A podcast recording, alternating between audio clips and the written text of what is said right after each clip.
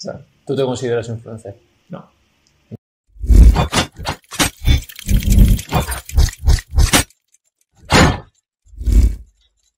Eh, Alex Puertolas, un placer. Un placer, Ibai. Gracias Estamos- por invitarme. Nada, estamos como dices en el Chester, ¿no? En el Chester vegano. ¿Qué, qué tal estás? Pues muy bien, muy agradecido, como te he dicho. Tenía ganas de verte porque te llevo siguiendo hace mucho tiempo y poder hablar contigo, pues la verdad que estoy feliz. Sí, yo te, te he conocido hace poco, llevo poco en redes sociales también, no te lo tomes a mal. y la mejor forma de conocer a alguien, pues creo que es una entrevista distendida, ¿no? Desde sus inicios, de, de cómo es realmente, ¿no? Más allá de lo que podamos ver en, en redes sociales, ¿no? Sí, que normalmente no se suele ver todo, toda la realidad. Hablaremos de eso. Eh, Hablaremos. Lo primero, no, no eres de Madrid, no he visto que No, eres de Zaragoza. Soy de ¿no? Zaragoza. Sí, Pues, sí, sí. ¿Y cuándo viniste aquí? Pues vine hace ya nueve años, o sea, ostras, lo digo así como muy rápido, pero pasó ya mucho tiempo.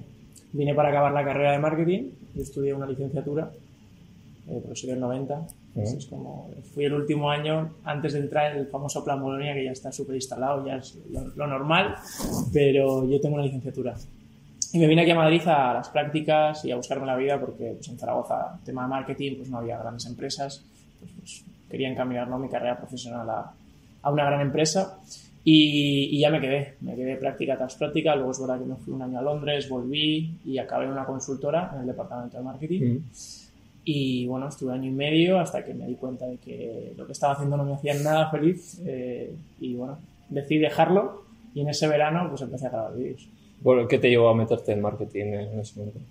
Pues bueno, ya en bachillerato a mí me gustaba mucho comunicar, la comunicación me encantaba, me encantaba la publicidad, me encantaba poder eh, conocer más eh, al consumidor o, o al ser humano en general. También la rama de psicología me llamaba mucho, pero no sé por qué el marketing como que me, me era más afín.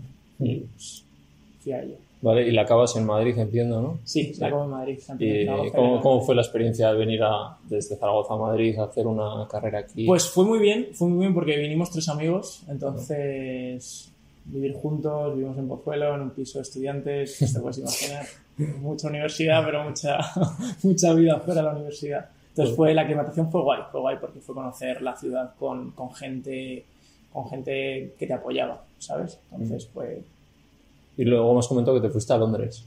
Sí, luego, pues eso, terminas la carrera y dices, ¿qué hago? Había como crisis y quería mejorar el inglés y pues... El típico año, lo ¿no? típico de, de me voy a Londres. ¿Y qué tal fue la experiencia allí? Guay, guay, guay, guay. O sea, estuve trabajando... Yo es que trabajaba en Hollister aquí y entonces allí pues pude trabajar en Abercrombie, pues, pues era una Sí. marca de ropa.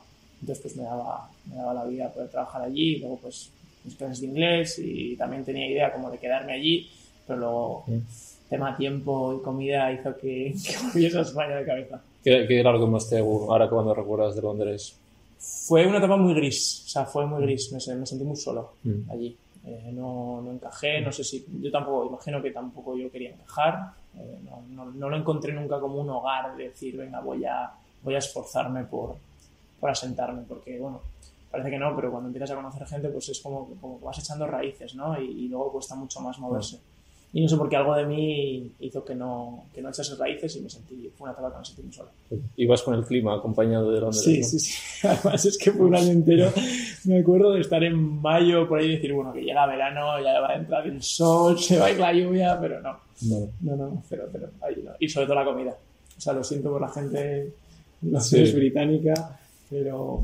eh, Sí, hay mucha gente que eso acaba la universidad o que se hace esos años para encontrarse a sí mismo, ¿no? que, que se dice, y luego a veces si no estás igual encontrado también o bien aquí, en otro sitio también es como. No, sí, o sea, buscamos como la excusa para, para encontrarnos, pero nos tenemos que encontrar cada día, Claro. o sea, en el sitio donde estamos. O sea, por mucho que cambies todo de alrededor, o sea, lo único que tienes que encontrar es a ti mismo. O sea, podemos Mm. cambiar todo el entorno, pero te escuchas a ti o estás, estás perdido. ¿Te aportó algo, sacaste algo positivo de esa experiencia? Sí, supongo, supongo. O sea, sobre todo a sacarme las castañas del fuego. Era la primera vez que yo me iba solo completamente a, a un nuevo sitio.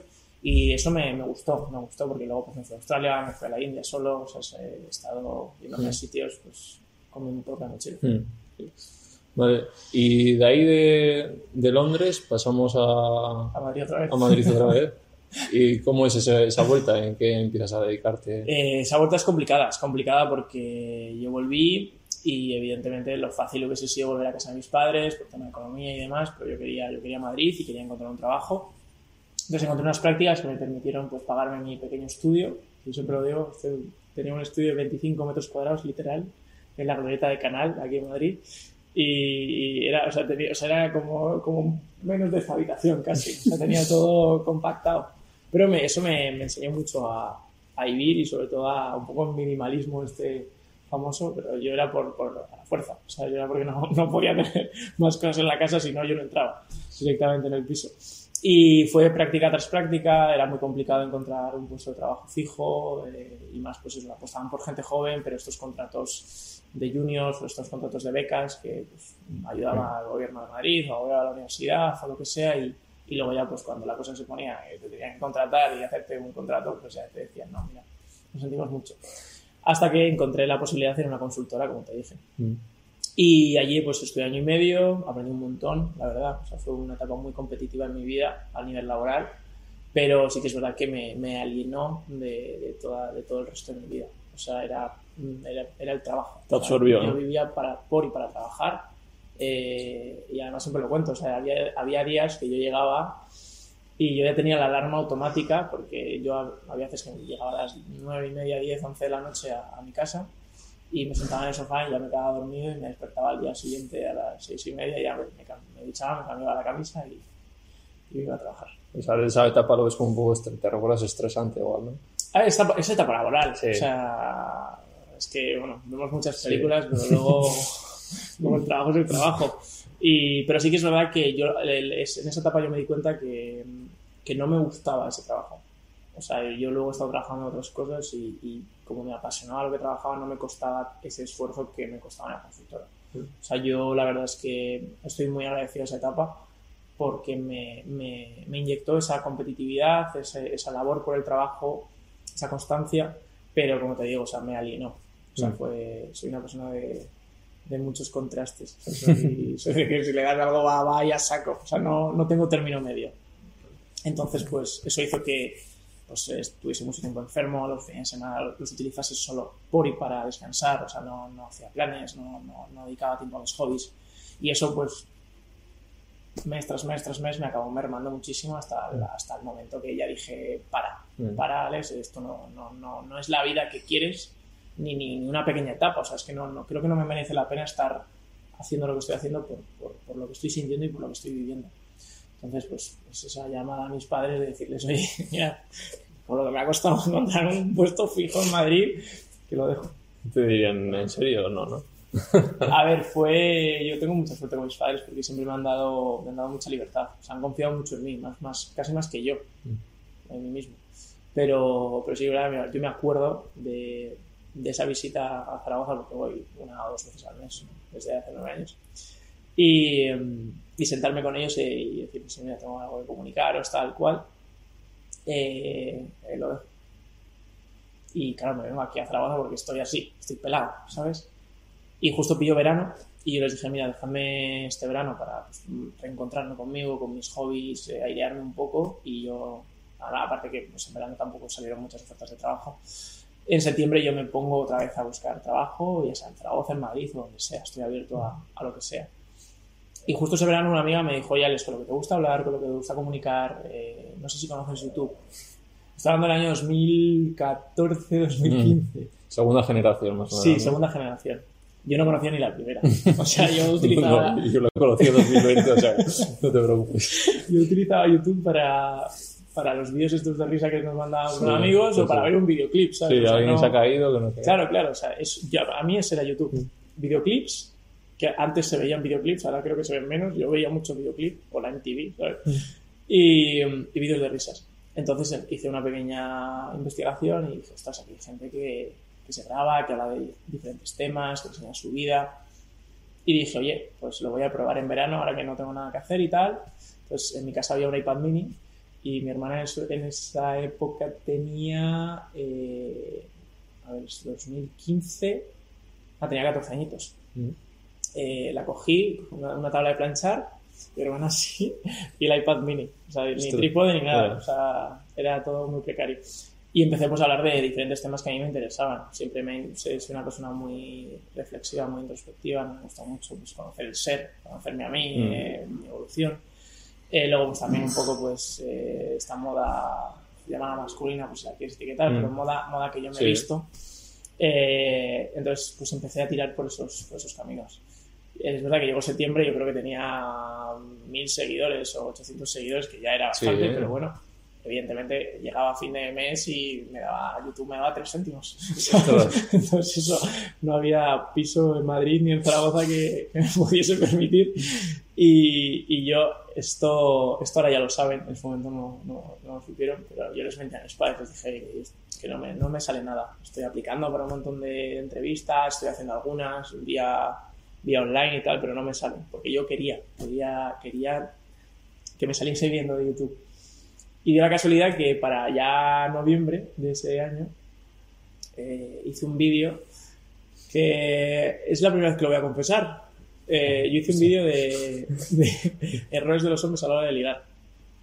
¿Vale? Era un vídeo de, de- de comedia, de humor y tal, pero yo utilicé mi experiencia. Esos eran mis errores. Ya. O sea, los errores que yo cometí Sí. en mi Que Lo, lo adolescencia. malo igual era el título, ¿no? Que te habías dicho mis errores, al llegar. Sí. Pero yo lo generalicé porque Sí. todo generalizado pues vende más. Marketing, algo tenían que valer los 5 años.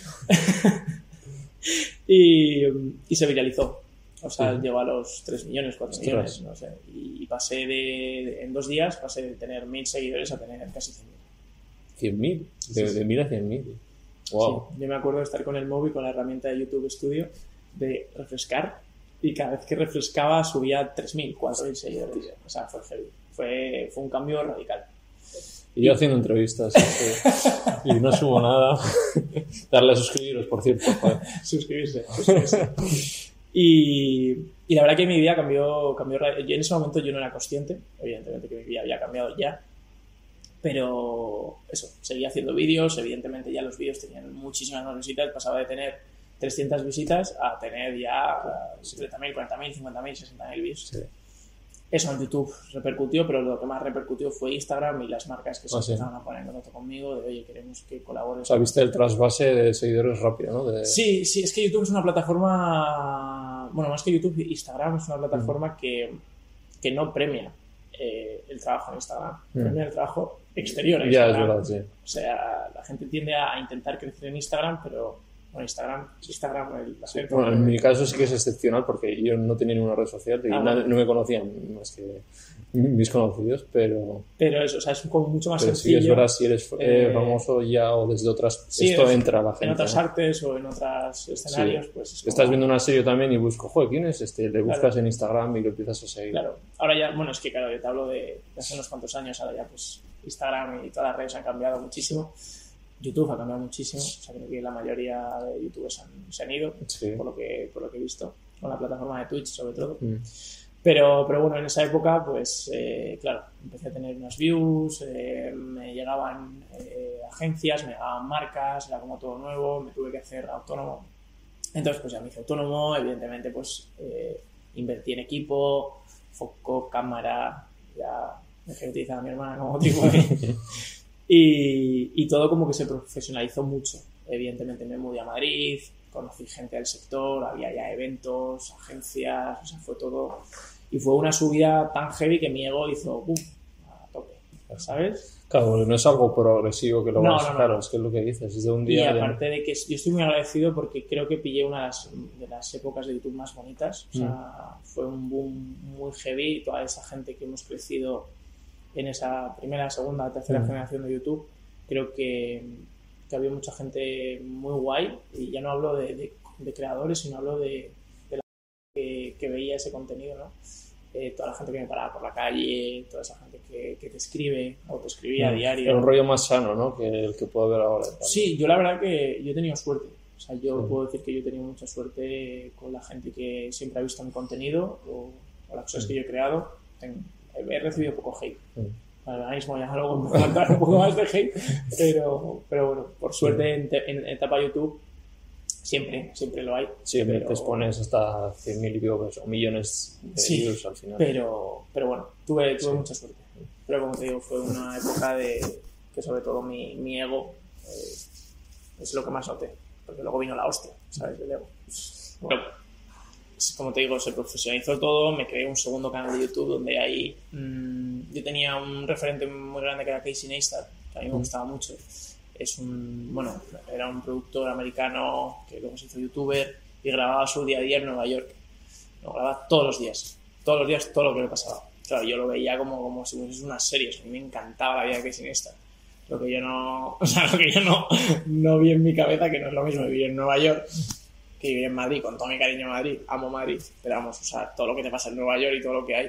Y creo que también es porque como es algo externo y como es algo ajeno, pues tiene como más atractivo, ¿no? Que, ver tu propia ciudad o ver una ciudad en la que hayas estado. Pero bueno, eh, me creé un segundo canal donde grababa mi, mi día a día. Yo estuve un año grabando cada día. Ostras. ¿Cada día sacabas vídeo? Sí. Sí, sí, sí. O sea, yo eh, o editaba por la noche si no estaba muy cansado, o me levantaba wow. yo seis y media, siete de la mañana, editaba un par de horitas y ya dejaba el vídeo subiendo para que subiese. Entonces el primer canal, o sea, el otro lo dejaste como apartado o no, no, no, seguía, seguía, subiendo. ¿Y mantenías buen ritmo de los dos? sí, sí, sí, Madre mía. Sí, y luego fue curioso porque luego me, me dediqué mucho al, al, de los vídeos diarios porque me encantaba. O sea, fue un, como te digo, igual que con el, con el trabajo de la consultora, me, me Sí. me obcequé y, y, me obsesioné con ese, con ese canal que me encantaba y empezó a tener muchas más visitas ese canal uh -huh. que, que, el mío, que el mío personal, o sea, que el otro. Y que eran vídeos todos los días. O sea, era como un gamer, pero, pero sin jugar. simplemente viviendo la vida. Pero llegó un punto en el que yo mismo me di cuenta que no sé si estaba eh, grabando lo que vivía o que estaba eh, viviendo para grabar. Yeah. ¿sabes? Sí. Y ahí me rayé. y dije, no, no me está gustando. Y bueno, era llevar la cámara todos los días, además no quería una calidad normal, sino que quería muy buena calidad, a gran angular, tal, entonces yo llevaba un camarón así. Yeah. Con trípode manual, todo, o sea, sí. unos problemas de espalda. Te iba a decir que harías buena espalda todos sí, los días. Heavy, heavy. O sea, fisios, dolores de espalda. Luego los viajes, me acuerdo que hicimos un viaje a China en, lo, en el que fuimos cinco días y no, no, dormí ningún día porque entre el jet lag y que tenía que editar y que en China no hay YouTube y no hay Google y tal y vamos con el VPN de Los Ángeles que bueno, claro, quien no lo sepa el VPN es... Me estás estresando, ¿eh? coges, la, coges la señal de, de, de otro punto mm. porque en, en, China no, no puedes. Y, y, claro, eso ralentiza mucho más. Entonces me acuerdo que mis vídeos eh, tardaban en subirse como 10 horas Wow. Sumado a que estaba en China, pues yo tenía que editar el vídeo súper rápido para dejarlo subiendo y que estuviese aquí en España pues eh, cada día. Todo, eso no se ve, lo que dices, estás llevando un estrés un, sí, sí, no que la gente no está viendo, no se ve, es no barbaridad. Y a eso choca con lo que estabas comentando antes, igual llega el momento con el ego, dices que... Sí, o sea, o sea yo en toda esa etapa yo o sea, me mentiría si te dijese que no me creía guay, importante. Mm. Sea, todos los días recibía eh, elogios sí. o sea, y halagos. Era como, me levantaba por la mañana, subía foto en Instagram, eh, sí. X comentarios de halagándome, comentarios de YouTube, mails, gente por la calle, eventos, lo que sea. Sí. Pasar del de completo anonimato a pues todo esto, mm, yo siento que hay que, hay que saber gestionarlo. Y, y creo que por estos años después que he hablado con con amigos que también son dedicados al mundo de YouTube y demás, eh, todos hemos, creo que, llegado a la misma conclusión de que, que no está, nadie está preparado para, para, recibir este cariño, estos elogios, que, ojo, que estoy súper agradecido y ya llega un punto en el que ya llega a ser sano y que ya lo, lo entiendes, pero en ese momento que te llega de, de primeras no es, es, es, poco probable pues, poder gestionarlo de, de manera sana. ¿Cuál, ¿Cuál, es el día que recuerdas tú de esto no lo estoy gestionando bien? Eh, mi firma de mi primer libro. Bueno, mi primer y único libro. Sí. Estoy escribiendo un segundo, pero bueno, mi primer libro. Eh, porque, bueno, justo yo volvía de Australia, volvía el día de antes. Eh, estaba muy cansado, o sea, yo tenía un jet lag enorme. También fue el cumpleaños de, de mi pareja en ese momento, que le, le, preparé una fiesta de cumpleaños y tal ese mismo día. Y luego por la tarde pues fue la firma de libros. Y fueron más de 1.200 personas. Y, y llegó un momento que yo ya estaba, yo, yo, ya estaba ido. O sea, yo me acuerdo estar en la firma, abrazando a todo el mundo. Eh, era como una persona tras otra, tras otra. O sea, también esas firmas de libros o esos eventos, yo siempre los he sentido como, como un chute de energía. Cada persona te transmite una energía muy guay, te viene con agradecimientos, pero no te da tiempo a ti a, a gestionarlo, porque viene una persona, luego hay Claro, otra, luego sí. hay otra, luego hay otra, luego hay otra, luego hay otra, y es como que tienes que reiniciar, porque no te puedes quedar con la persona anterior, sino que tienes que darle el 100% a la que viene porque se lo merece, ¿no? Y la siguiente, la siguiente, la siguiente. Y claro, cuando llevas cuatro horas recibiendo a más de mil personas, Claro. pues yo me acuerdo de acabar la firma de que me llamase mi madre para que, para que yo contarle y, y yo decirle mamá, eh, te amo mañana. Y encerrarme en mi cuarto y no salir de decir, no, necesito estar completamente solo. Y como te digo, era el cumpleaños de, Sí. de mi pareja en ese momento y tal, y es que no, que, que no quería ver a nadie, a nadie. ¿Y por qué era? ¿Qué sentías en ese momento? O sea, Mm, o sea, sentía que era como, como si me hubiese encargado demasiado, ¿sabes? Como si tuviese tanta energía externa a mí, que Mm. no era, no era mía, que, tantos inputs, ¿no? Tantas sí, que yo necesitaba, necesitaba parar, ¿sabes? Porque, bueno, fue mucho cariño de mucha gente, que yo, ojo, súper agradecido. Sí. Pero, pero eso no, no, no, no, fue muy, un corto espacio de Y que tiempo. siempre pensamos como que hay que aprender a gestionarlo mal, pero sino que muchas veces también hay que gestionar lo bueno. O sea, un exceso de, de- de- de cosas positivas también. O sea, no, es- hay que gestionar todo lo que no estás acostumbrado en tu, en tu día a día, ya sea bueno o malo. Lo que pasa es que mm, nos tienen más acostumbrados a que hay que saber gestionar lo malo Mm. Y de lo bueno muchas veces pues como nos olvidamos porque simplemente hay que estar agradecido. Y también igual al darte tantos eh, esto buenos, igual tú también tenías una sobreexigencia de ti mismo, de querer hacerlo bien, transmitir bien, comunicar. Sí, eso, a ver, eso es- siempre ha ido en mi persona, soy una persona muy perfeccionista. Entonces, y autoexigente conmigo, y era como, bueno, lo que hago eh, lo tengo que hacer lo mejor posible, y ya no solo por esa gente que me está viendo, sino también por mí, por mi Mm. trabajo y, y porque, bueno, eh, quiero dejar la, la mejor huella posible ¿no? Mm. en todo lo que hago en mi vida. Y, pero claro, o sea, si, si encima luego tienes la, esa repercusión, pues evidentemente pues tienes ya un Mm. peso sobre los hombros que dices, ostras, quiero... Y por eso todo vino mi, mi cambio de, de contenido en el canal. O sea, yo empecé pues mucho más random y luego pues me fui encaminando ya a cosas que, que yo quería que, que fuesen positivas, ¿no? O sea, que tuviesen, que, que no fuesen simplemente entretenimiento. O sea, que no fuese algo de ver algo y ya justo acabo de verlo y ya me he olvidado. ¿no? Sí, que se te quede, que reflexiones, ¿no? Sí, o sea, porque a mí me, me ayudó mucho el tener a mi hermana pequeña, que nos llevamos nueve años. Ella era una gran consumidora de YouTube.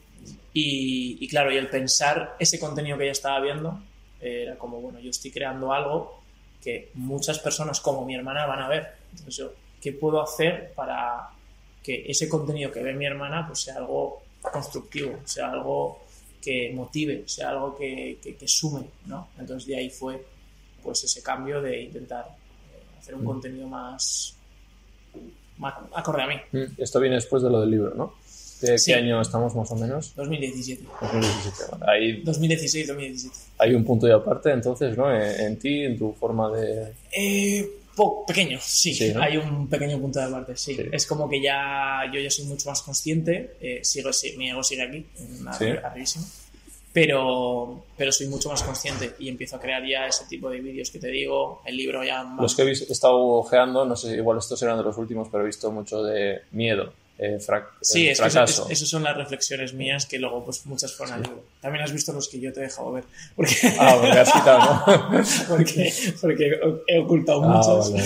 Eh, claro, cuando me fui de YouTube ya hace un par de años, pues dejé los vídeos que Sí. yo, pues que si alguien busca mi nombre, pues quiero que vea lo, lo Mm. que yo estoy orgulloso, o súper orgulloso, Mm. ¿sabes? Eh, lo que no, pues está oculto. Claro, sí, sí, Lo veo yo con mis amigos de risas a veces, o mi familia, en plan de, mira, sí. mira, mira cómo éramos hace cinco años, cuatro años. ¿Y cómo llegas a ese momento de decir, dejo YouTube?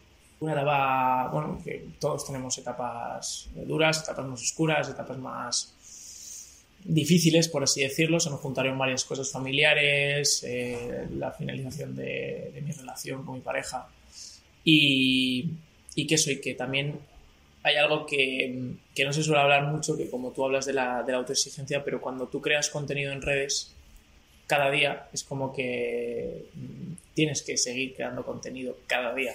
Estés bien, estés mal, estés triste, estés feliz, eh, estés más ocupado, estés más ocupado. Es, es un trabajo. O sea, yo llevo viviendo de crear contenido muchos años y, y es algo que antes, sobre todo, ahora creo que ya la tendencia está cambiando, pero antes era como que había que crear contenido feliz. ¿Sabes? Mm, o sea, sí. o al menos intentar que fuese feliz. O aparentarlo, ¿sabes? Y nos comíamos mucha, mucha mierda. O sea, nos comíamos de yo estaba mal y tenía que aparentar estar bien. Relacionar estaba- eso con el mundo influencer, por así decir, ¿no? Sí, Sí. sí, sí, sí. sea, ¿Tú te consideras influencer? No. No, es que la palabra influencer me genera, o sea, me genera un poco de rechazo. Sí, la ¿por qué? verdad. No, porque eh, o sea, un influencer es el que influencia. ¿sabes? Puede ser positivamente, ¿no? Por, Sí, por- por claro. supuesto. La cosa es que igual sea. Hay gente que la interpreta de diferentes formas. ¿no? O sea, igual la palabra en sí.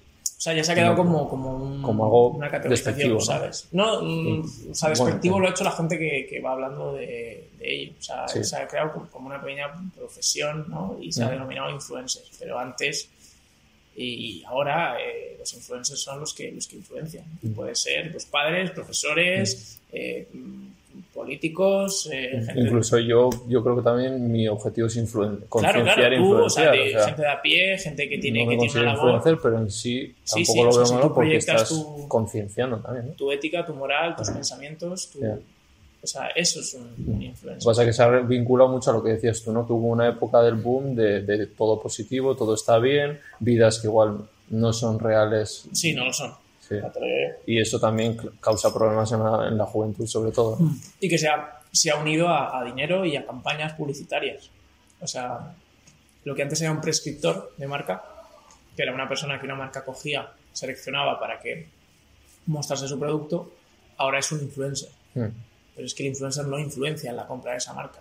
O sea, se piensa que sí, pero bueno, luego están ahí los datos. Cada Sí. marca tiene sus datos y se sabe pues qué personas influencian más o influencian menos a la hora de vender. Es como, pues, ¿por qué Mafre o el Santander coge a Rafa Nadal? ¿O por qué va Pau Gasol? O... Y no se les llama influencers. ¿sabes? Claro, no son influencers, son prescriptores de marca. Y en, en el marketing digital de redes sociales pasa exactamente lo mismo, pero se ha cambiado y ha dicho, bueno, influencian y a la vez que influencian, pues prescriben. Entonces Claro. ha como... Además, tú has estudiado eso, o sea, que te estás dedicando Sí. en parte, ¿no? A... Sí, sí, aunque bueno, yo cuando estudié, cuando estudié marketing no estudiamos redes sociales. No.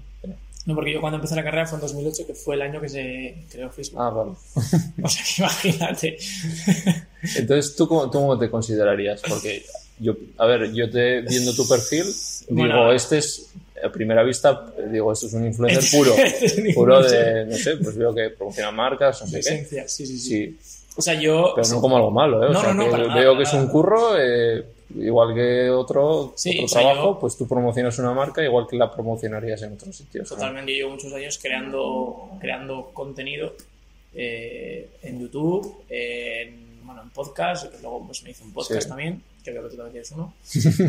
Estás Eh, en él.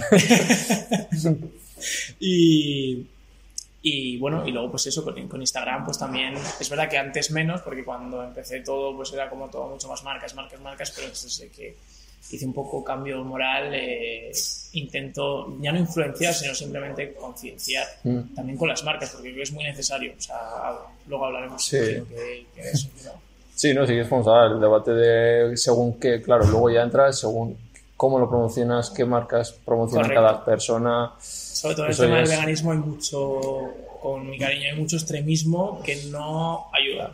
En el Ya. sentido de que yo entiendo, yo entiendo que haya gente que no le siente bien que tú colabores con ciertas marcas o que veas que marcas grandes empiecen a apostar por algún producto que otro vegano, pero para mí eso me parece que ya no vegano, o sea, yo soy vegano, Mm. pero yo hablo de, de- de que, de que aporten al, al planeta o a todos, Mm. que, que básicamente es por lo que, por lo que todos luchamos eh, cada día.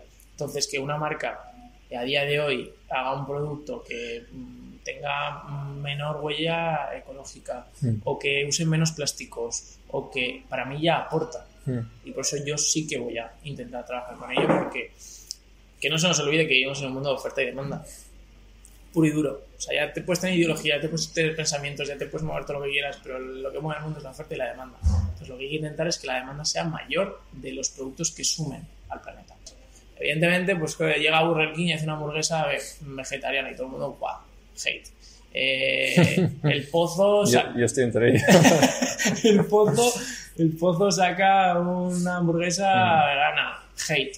Eh, o sea, lo que hay que pensar, a mi punto de vista, ¿eh? Sí, O sí, sea, sí, claro. Cada uno tiene lo suyo. O sea, la charla es interesante que haya diferentes personas con diferentes puntos de vista y creo que enriquece y cada uno luego coja de lo que quiera. ¿sabes? O sea, porque la cosa está que Burger King no va a desaparecer Mm. y que el pozo no va a desaparecer.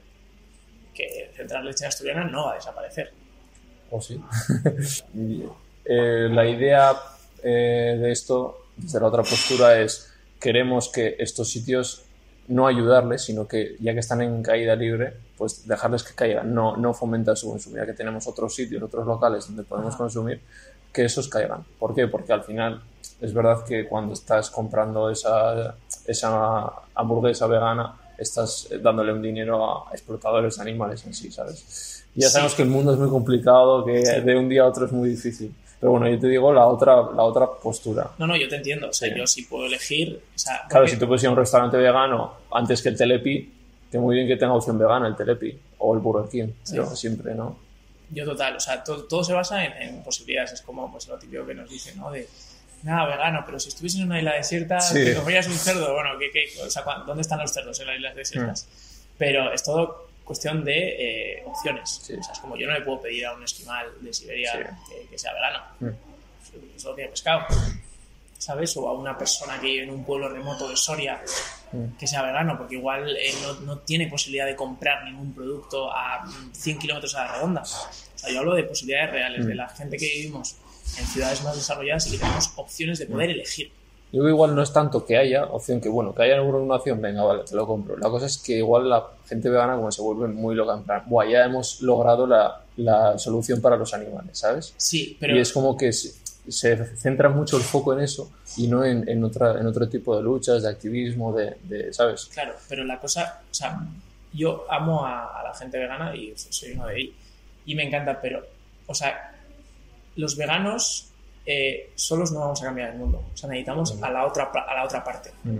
¿sabes? La que no es vegana. Mm. Entonces, a mí me pasó al principio, que no sé si te pasó a ti, que, que fui vegano extremista. ¿sabes? sí, sí, todo- yo creo que la mayoría. A todo el mundo. Pero ¿cómo que no? Pum, pum, pum. A mi familia, pero ¿por qué no estás viendo lo que yo estoy viendo? Lo que yo estoy sintiendo. Y me di cuenta que cada persona vemos la vida y la vivimos de manera completamente diferente.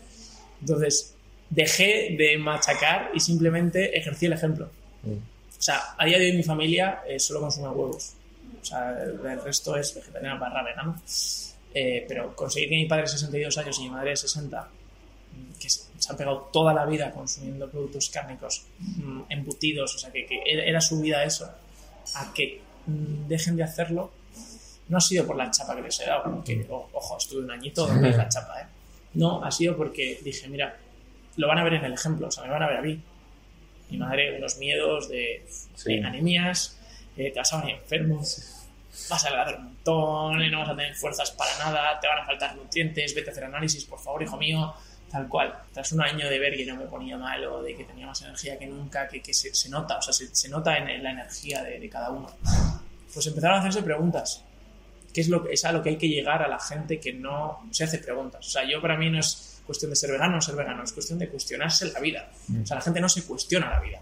La gente no se cuestiona lo que está comiendo, ni de dónde viene, ni, ni lo que lleva, ni cómo vive. No se la cuestiona porque lo sencillo es no cuestionársela. Ya, No ya te hemos colado con el veganismo, pero bueno, vamos. Está bien que le da una patada. Eh, pues va- vamos con el veganismo. Eh, eh, ¿cuál, lle- ¿Cuál es el momento que recuerdas tú que, que haces ese clic? Eh, esto, esto va a sonar un poco raro. Siempre que lo cuento es, es un poco raro. Yo hice clic en una meditación. ¿Vale? Yo medito desde Eso, Tienes que tener la mente en blanco, ¿no? Bueno, la meditación es un entrenamiento de la mente. Pero, pero eso, yo llevo meditando desde hace casi cuatro años. Y, y bueno, haciendo yoga y demás, soy profe de yoga también. Y en una meditación, pues, eh, lo, lo que, o sea, no, no es cuestión, bueno, no vamos a hablar de meditación No, me es- interesa porque yo he empezado hace poco a hacer. ¿Ah, sí? o sea, sí. No, o sea, la meditación no consiste en poner la mente en blanco. Sí, sí. Eh, Además, el otro día vi un vídeo que dijo: No, la meditación no es poner la mente en blanco. Sí, sí. Sí, es eh, coger el foco de tu atención en algo que no sean tus pensamientos. Luego la mente esa batalla te la va a ganar, porque llevas, mm, no sé cuántos años tienes, Ibai. Eh, 27. 27, os pareces más pequeño. Eh, Eso siempre lo pienso: ¿eso es bueno o malo? sí, eso es el veganismo. Eh, llevas 27 años eh, alimentando a tu mente como que es la dueña de tu, de tu vida y de tu cuerpo y de tus decisiones. O sea, vivimos en un mundo en el que, pues, bueno, nos han educado con una educación de, la, de que la mente es lo más importante y es lo que nos guía en nuestra vida. Luego, pues esto es como todo, como el veganismo y como tal, hay diferentes pensamientos. Para mí es una herramienta más, al igual que lo es mi cuerpo. Entonces, en, en, la meditación lo que haces es quitarle ese foco a los pensamientos y ver que hay, que hay más cosas aparte de tus pensamientos.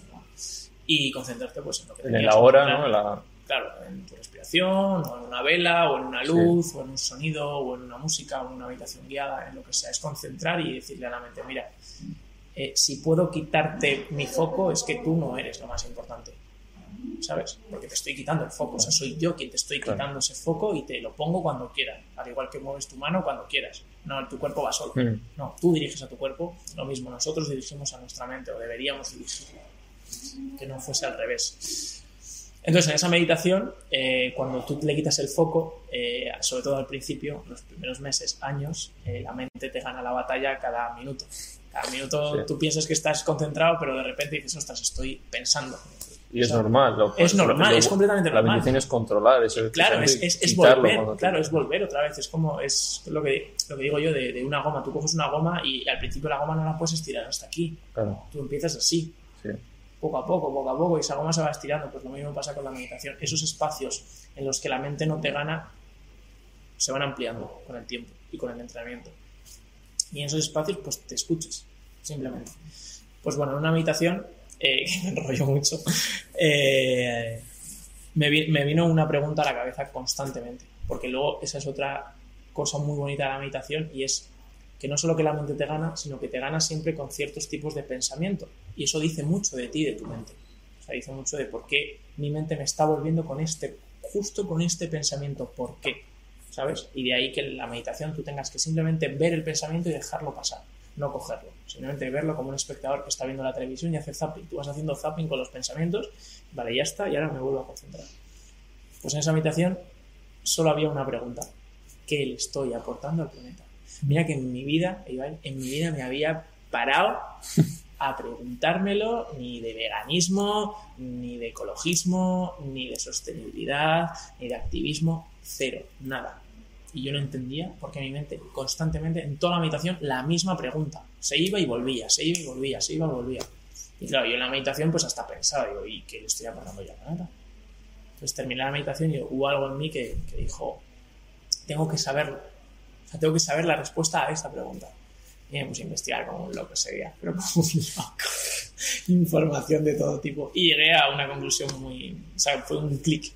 Que dije, es que no es que no le esté aportando nada, sino que encima se lo estoy quitando. Y que el planeta, la Tierra, el universo, lo que quieras Claro. llamarlo, nos da todo cada día para vivir. O sea, nos da todo el escenario, nos da todas las, eh, las posibilidades, nos da agua, aire, luz, calor, eh, o sea, Hogar. sí, sí, eso es, es que nos da todo, todo, todo. Es como un amigo que te da todo y ya no que no, no le des las gracias, es que encima le pegas una colleja. Y encima le echas el humo del tabaco en la cara y le, le empiezas a destrozar poco a poco, ¿sabes? O sea, eso es lo que le estamos haciendo al planeta. Y entonces te lo juro que fue un clic, un 14 de febrero. Es que soy muy romántico. y, y de la noche a la mañana. ¿Hace sí, cuánto? Hace cuatro años, casi Ah, cuatro vale. años. Bueno, ahora en, Mm. en este febrero harán cuatro años. Y, y fue de la noche a la mañana. Sé que es algo que tampoco está muy bien hacer, pero pasé de la noche a la Yo mañana. lo, yo lo hice también. o sea, Y es que no podía ir. O sea, te lo juro. A mí cuando la gente me pregunta, que es la típica pregunta de, pero no echas de menos el queso, o no echas de menos el jamón. Yo era un amante del queso. O sea, yo, a mí me fascinaba el queso. El jamón, ¿a quién no le gusta el jamón? Por favor, o los huevos fritos. Un buen huevo frito. Si me sigue gustando. Mm. Si yo, los, si yo pienso en un huevo frito, a mí me gusta. Está esperando que salga el vegano. Claro, he probado algunos y la verdad que todavía no me han convencido. Pero no puedo. O sea, porque sé de dónde viene, sé de dónde procede, sé lo que es. Y por mucho que me guste el sabor, soy incapaz. Me, me has dicho que no habías visto ningún docu, pero luego supongo que habrás Claro, visto, ¿no? sí, sí, sí. ¿Qué, Lo- qué- ¿Cuáles recomiendas a la gente? O... Bueno, o sea, recomiendo que no se centren solo en, en lo popular, sabes que está muy bien, Mm. pero hay documentales, hay libros, hay entrevistas súper interesantes, tú haces un montón, Mm. Porque lo bonito y lo guay es, es, es conocer información y luego también algo que impulsa mucho es ver a otras personas que llevan ese estilo de vida y ver que, que, bueno, que, que te, te- te asocia más o te tienes más cosas en común de las que, de las que piensan. Entonces, como que nos da mucha más seguridad ver a otras personas eh, seguir ese estilo de vida y decir, ah, pues mira, pues tampoco, tampoco está mal. Pues sí, es verdad que yo empecé a ver los documentales y claro, y te llenas de información, pero siempre está el temor de, bueno, pero me pasará algo, no me pasará, porque Mm. lamentablemente nos han educado de Sí, una siempre manera... está la duda y yo también Claro. lo tenía clarísimo, pero decía, ostras, igual en tres meses me quedo aquí tirado. Claro, o sea, porque es como nos han educado de una manera que nos han hecho ver Sí, que anuncios. y- el cierto tipo de alimentación sana es esto. Tú vas a tu médico y te dice que no, que tienes que consumir carne, que tienes que consumir leche para tus huesos, para tal, para cual. Entonces, claro, es como yo sé lo que quiero y sé el propósito y, y mi ética, pero siempre había ese pequeño temor. Entonces, claro, luego ver documentales, entrevistas, ver a, a otras personas extranjeras o, o de tu propio país que siguen ese estilo de vida y que llevan uno, dos, tres, cuatro, cinco años, diez años, dices, claro, ya te, te tranquilizas, dices, bueno, si esas personas pueden, yo también. Para Y que- poco como referencia, ¿no? Claro, y que creo que cada vez, como es un tema más popular, cada vez están saliendo más eh, gente de la rama de ciencias Mm. respaldando, que antes había mucho menos. No sé si te Sí. acordarás, pero hace 5, 4 o 5 Sí. años había muchísimos menos personas de, de la rama de ciencias respaldando todo esto, y entonces queda, quedaba con un poco más de, de respeto, pero ahora a día de hoy cualquier persona que se quiera informar, o sea, tiene de todo para, para ello. Y en ese momento que tú decides hacerte vegano, eh, ¿cómo, ¿cómo recuerdas el primer contacto con la gente? El- complicado. o sea, fue, o sea, fue como un, como un, un antes y un después, fue un shock, ¿sabes? Fue como que llevabas eh, un nuevo proyecto de, de, de clase y tenías que exponerlo constantemente, ¿sabes? O sea, Sí, tenías que... Una responsabilidad. Sí, o sea, tenías que eh, justificar ante los demás el por qué te estabas comportando de esa manera. Mm. Es, es triste que, que eso, que no, no se respete eh, ciertos tipos de, de ideas o de pensamientos o de actos, Sí. ¿No? Decir, bueno, pues esta persona decide tal, pues tal. Y es como que siempre está el, pero ¿seguro que no quieres esto? ¿O por qué no comes esto? Venga, come esto. O venga, vamos a este sitio. No, pero es que en este sitio no hay ninguna opción. Ya, pero bueno, pero yo qué sé, tío, pues te come algo. O, ¿sabes? Y es como, mm, me, me faltaba mucho respeto por, por ese, por esa parte. Y luego eso, que, que era esa rama radical, y entonces a todo el mundo yo avasallaba, avasallaba, avasallaba y como que te picaba, porque, porque siempre, siempre había las mismas, las mismas contestaciones o, Sí. o sea, siempre era lo mismo. Sí. Y entonces llegó un poco a ser cansino. Mm. En mis comienzos fue muy cansino. Pero bueno, a día de hoy estoy muy feliz porque sí que es verdad que te acabas rodeando ¿no? de personas que suman. Eh, y luego con redes sociales entiendo que lo, lo empiezas a contar. Sí, o sea, yo también pilló que, que justo fue un cambio personal en el cual yo me aislé, dejé las redes durante seis meses ¿Mm? eh, porque pues necesitaba volver a reconectar conmigo, conocerme y pues eso, ahí conocí lo que te, lo que te contaba antes, la Mm. meditación, el yoga, de ahí de una meditación pues vino el veganismo y era como bueno, cuando yo ya me sentí otra vez pleno y, y con fuerzas para volver a redes, directamente volví con el veganismo, o sea, Sí. fue como Mm. vuelvo, pero vuelvo, o sea, era otra persona. Ya. O sea, porque se fue una persona, mm, vale, puedo decirlo y no estoy, no estoy avergonzado Mm. porque es mi yo del pasado, súper Sí. materialista, muy egocéntrica, muy enfocada a la imagen y, y volví una persona pues más, con mucha más paz mental, ¿sabes? Con menos cosas que ocultar, mucho más feliz con lo que hacía, con una idea, con un propósito, con un pensamiento más de, de unidad, ¿no? Y de buscar ese- esa unidad común.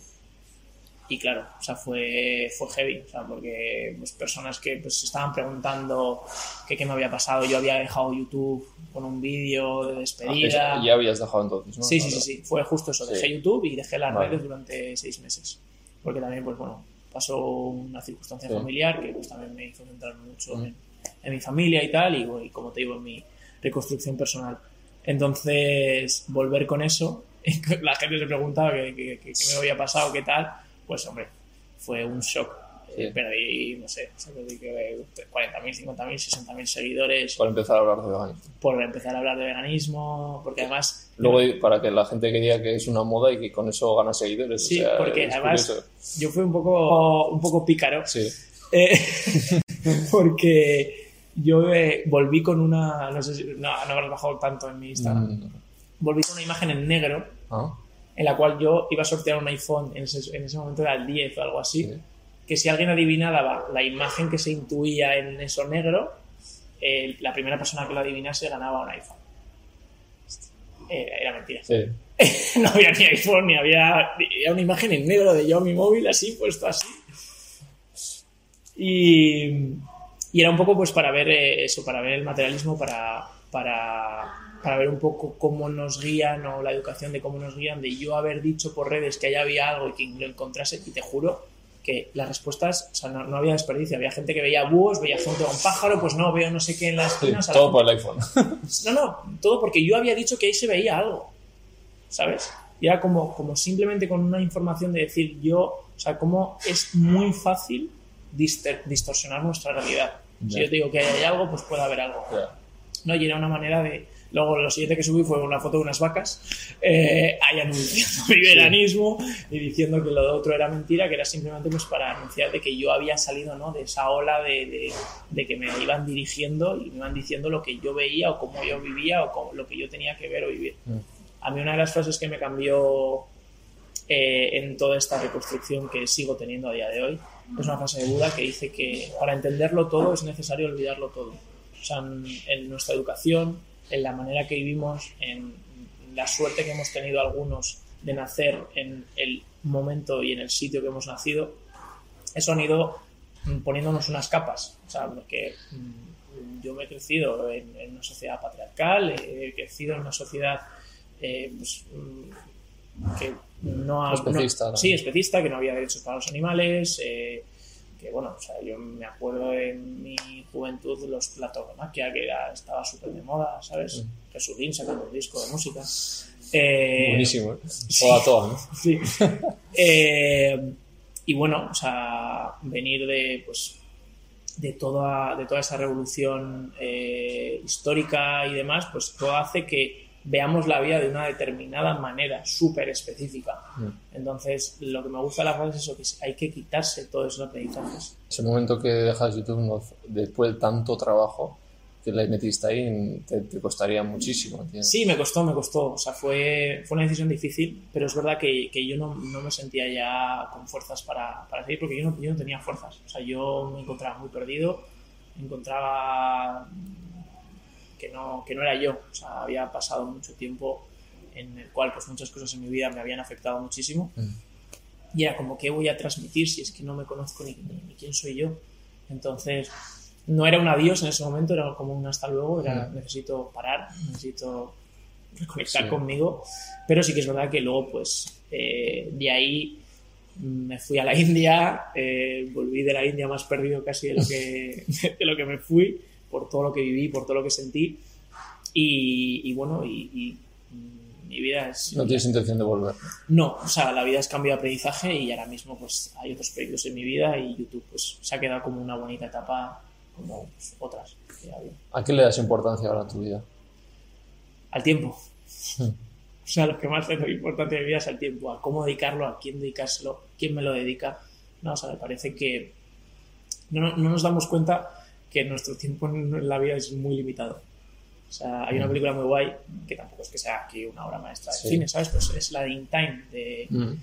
que tiene que cada persona tiene Sí. lo que lo que le queda de vida en, en la muñeca y ya no digo la muñeca pero simplemente tener en, en- como un reloj o en una pantalla que cada día cuando nos levantásemos viésemos el tiempo de vida que, Mm. que nos queda puede ser un poco dramático puede ser un poco angustioso no pero apreciaríamos mucho más lo que hacemos o a qué le dedicamos nuestra, nuestro tiempo cómo vivimos o nuestras relaciones personales eh, lo que importa lo que no importa pues en mi vida he aprendido eso a que a lo que le dedico se lo voy a dedicar al 100%, agradecer a toda persona que me está dedicando algo que no va a volver en su vida, Mm.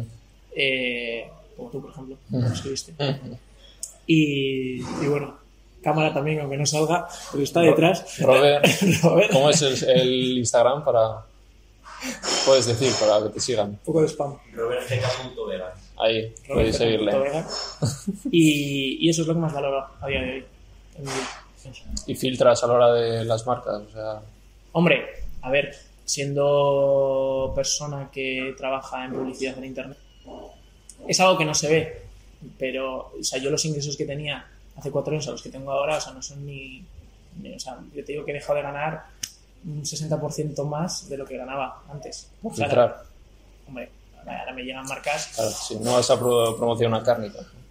ya no cárnicas, o sea, luego también tengo estas luchas internas, que por eso es lo que está, lo que te he comentado antes fuera de cámaras, que yo intento ver el, el bien. Mm. Evidentemente que, que- que hay mucho mal, Sí, yo y lo hay sé. incoherencias también. ¿no? Hay incoherencias, hay de todo, pero yo busco intentar ver el bien o intentar ver algo que, que esté aportando. Entonces, eh, evidentemente, si yo a mí me, me- me escribe una marca y me dice, oye, quiero que promociones esta línea de ropa y ¿qué me ha pasado? Sí. Y yo veo la línea de ropa, veo la temporada y veo que de las 14 prendas que van a sacar, 8 llevan lana, 4 llevan eh, piel y 2 llevan algodón. Me dicen, no, pues hazte la foto con las dos. Digo, mira, no, te voy, no voy a promocionar esto porque es que de las 14 prendas, o sea, todo esto, eh, o sea, más del 80% va en contra de mis ideales. Entonces, no lo voy a hacer.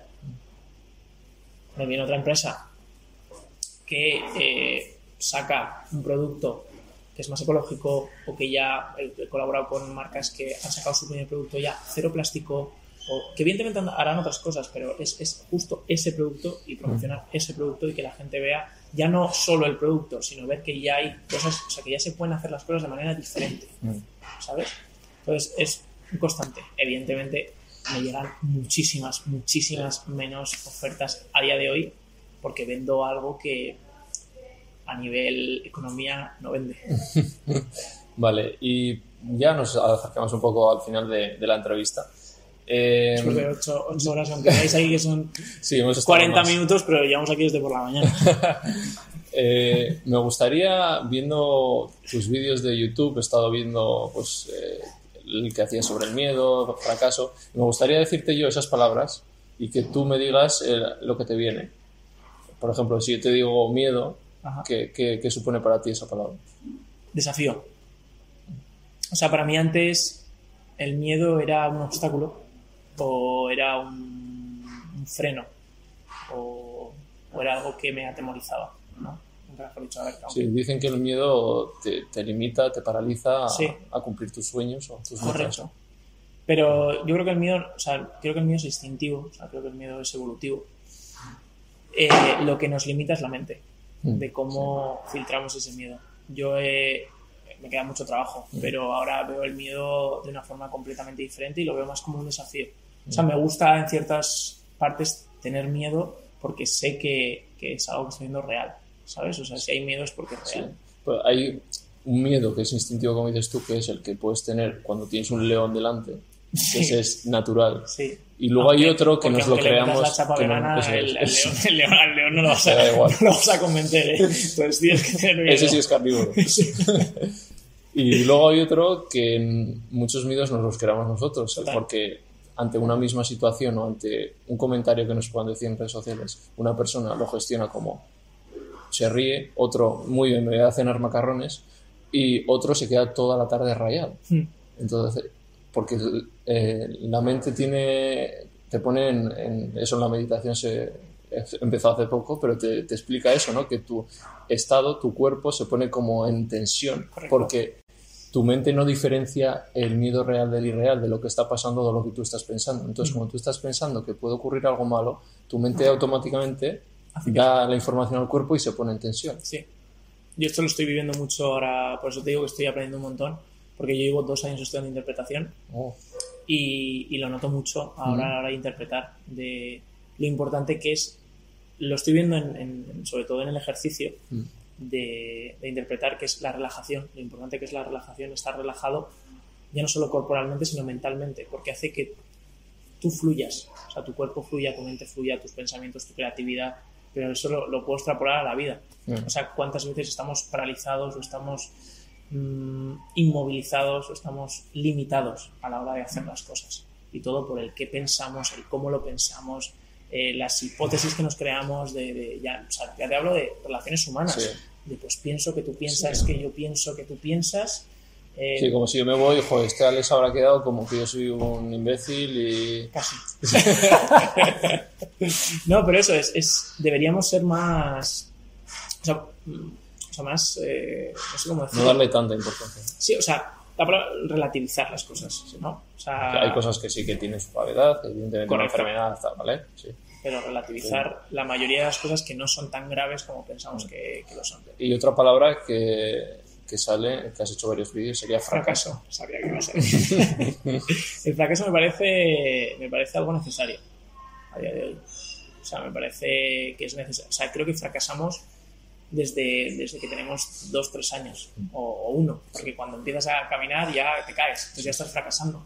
Cuando empiezas a montar en bici, cuando intentas tener tu primer amor y te rechazan, o cuando hacer amigos o proyectos en la, en la escuela, o no sé, o sea, creo que fracasamos mucho, pero eh, la sociedad está encaminada a un punto en el que nos empiezan a, a proyectar que, el, que no hay que fracasar, que hay que ser perfectos, que hay que hacer todo bien, y ahí es verdad que las redes sociales han tenido mucho que ver, de que todo, sea, todo esté bien, el cuerpo perfecto, que todo lo que hagas en tu vida tienes que triunfar, que no puedes tener, eh, o sea, no puedes tener una pareja y, que, quejarte, no, o sea, si tienes pareja y tienes amor, pues tienes que estar bien. O si eh, estás estudiando esto, pues tienes que estar agradecido y tienes que siempre eh, estar feliz. Mm. O es, es, un problema. O sea, pienso que deberíamos por eso yo es lo que intento también en, mis redes, pero deberíamos a nivel sociedad y a nivel educación darle muchísima más importancia a la paz mental, a, tratar más la mente. Sí, Porque... Yo lo he descubierto ahora y digo, ¿cómo esto no lo se da en las escuelas? A saber cómo funciona, lo, lo, más importante es que es increíble. Pues porque no interesa tener una sociedad preparada. o sea, ese es el primer punto de partida. Pero... Vale, pues nada, vamos con las tres últimas preguntas que hago todo el mundo. Ah, vale. La primera sería tu comida veggie favorita. Mi, mi comida veggie favorita es el risotto de setas que hago yo. Ah, ¿Cocinas bien? Sí. sí. Hombre, creo que es fundamental para un veggie. Yo no, mucho, pero me apaño. O sea. Ya te invitaría, te invitaría ese risotto para que lo pruebes y para que veas que. Risotto valenciano. Que no me estoy o sea, valenciano no, zaragozano, perdón. Zaragozano. No, aparte, eh, en, en, Zaragoza, si no ha sido. Estuve dando una charla una vez. Bueno, hay, hay un restaurante vegano maravilloso que es el Umami, que es, es de, de, dos amigos míos, y es maravilloso. Pero luego eh, mi padre me descubrió un, un sitio en el, en el casco de, Zaragoza, en el tubo, que se llamaba antiguamente, que se llama Champín, eh, y es un sitio que solo hacen champiñones. Oh. Y tienen una plancha, o sea, la gente entra solo por y su bocadito, de te ponen tres champiñones con ajo, con una salsita de ajo y ya está. Evidentemente no pones vegano tal cual, porque lleva eso 80 años, pero es brutal. O sea, mm. yo siempre recomiendo. Ya sabéis, gente de Zaragoza. Que vaya al tubo y a comer champiñones, que están increíbles. O sea, yo voy con mi padre a tomar cerveza y a comernos cuatro o cinco. Vale, la segunda sería, eh, estoy haciendo, hasta ahora estaba preguntando serie favorita, pero le le voy a cambiar y voy a preguntar grupo, canción favorita. O sea, porque sabes que estoy estudiando interpretación, entonces ya no me preguntas sobre no, serie y ahora me preguntas. Para hacerlo un poco de serie. Para cambiarme. eh, grupo, canción, canción o grupo. O sea, canción creo que no tengo. escuches favorita? O sea, como estilo de musical el que más me gusta es el jazz, pero mi cantante favorito es Elvis. Soy como de la vieja escuela, pero luego a ver si quieres que te diga alguno más moderno. me encanta Bon Iver, eh, me encanta Nova Amor, que son mis grupos así como más no sé, es como música más experimental, ¿sabes? Que me gusta mm. mucho para leer o para meditar o para hacer yoga, que me, hacen sentir, ¿no? Son mm. músicas que me hacen sentir. Vale, si te has quedado con unas ganas de series, dime una serie, una, serie favorita. Eh, a ver, mm, como serie que diga yo, no ha habido serie que me haya enganchado tanto, Dark. Dark, ¿eh? Dark me, a mí me flipó. Wow. Empezó bien, pero luego no la pillé. Ostras, a mí, a mí me gustó mucho. Sí. Luego los serranos, no, no. Eh... tiene, su punto, eh, tiene su punto. No, a ver, todos hemos visto Los Serranos, claro, de Paco, bueno, yo he crecido con eso. Es que yo de niño pues me he comido todas esas series. Y además era como verla, era, era como, como darle, darle el valor a las series porque era un capítulo por claro, Y luego ibas al colegio o lo que sea y lo, y, lo, comentabas. o... o... ver Bola de Dragón los sábados a las 7 de la mañana. Que, o sea, ¿quién hizo la cartelera de los dibujos animados que puso Bola de Dragón a las 7 de la mañana un sábado? O sea, yo así con ocho años viendo Bola de Dragón. O Oliver y Benji. Vale, y la última persona que le invitas a sentarse aquí. Eh, a ver. O, o en el sitio que podamos. Pues mira, te diría Alex Enrique. Estuve con él. ¿En- ¿Enrique Alex? Sí, Enrique. Ah, Alex. es que me empezó a seguir hace poco y, Pues- y hablamos nada. eh, Me, me, respondió una historia y estuvimos hablando un poquito Pues mira. y lo, lo tengo apuntado en la lista de posibles. Pues me parece Porque una- veo que es pone número uno en viajes de YouTube. Sí. Entonces, claro, pues para hablar de viajes con esa persona. es ser- vegano y además se ha recorrido, se fue a recorrer el mundo. Me parece una persona que te puede dar un aporte más eh, multicultural, Sí, ¿sabes? global, de, ¿no? de veganismo, porque él, además te puedo decir cómo, he- cómo ha vivido el ser vegano en diferentes Claro, sitios. ¿no? correcto. Me parece una charla muy interesante y creo que te va a aportar un montón y va a aportar un montón a la gente que, que ve el canal. Vale. Ahora imagínate que te dice que no. Ya, bueno. No, le escribiré, le escribiré y le diré, oye, sí. te he recomendado. Pues, ¿has estado a gusto? Está muy a gusto. Te, te has abierto bastante, ¿no? Sí, Eh, bueno. Eh, es que ayudas. O sea, Sí, eres- ah, sí. tienes una mirada y tienes una presencia, tío, que, que ayudas a, a, a estar cómodo, ¿sabes? Me he sentido como, no me he sentido juzgado. Ajá, Eh, sa- sabemos tú y yo que tenemos nuestras diferencias, sí, pero lo que te he dicho también fuera de cámara, creo que tenemos más eh, similitudes y más sí. Y enfocarnos en... que nos, que nos unen y, y- y yo lo, tra- lo traspasaría también a, la- a todo el mundo, ¿sabes? Mm. O sea, muchas veces, ya no solo en colectivo, sino de manera Mm. global, nos enfocamos mucho en, en lo que nos diferencia y es en lo que discutimos o en lo que eh, nos, nos aislamos unos de otros y deberíamos enfocarnos más en, en lo que nos une para, para luchar o, o para estar en armonía. Oye, que me lo digas tú, porque del lado de la comunicación eres top, entonces lo valoro. Tengo futuro en YouTube, entonces Tienes mucho futuro en YouTube. está difícil, ¿eh? Bueno, pero nadie dijo que la vida fuese fácil. ¿Crees que que acabar a YouTube? Eh, uf, buena pregunta. No lo sé. O sea, lo, que sé que- lo que sí que sé es que la comunicación no va a acabar. Entonces, de una forma u otra. hace, hace ocho años eh, no, había, no había casi plataformas para comunicarse a nivel internet. Ahora ya hay muchas, hasta ahí en directo. Entonces pienso que todo evoluciona. Creo que YouTube, como perteneciente al grupo Google, Sí, no creo que vaya a desaparecer. Va a evolucionar, no sabemos de qué manera, pero sí que ahora se lleva mucho la inmediatez, se lleva mucho el directo, se lleva mucho la naturalidad y quizá menos lo editado. Es Ya, lo que sí. pienso yo. eso. Vale, pues con esto cerramos, Alex. A ver, un abrazo, Ibai. anda. que no llego. Un placer. Un placer, tío. Gracias.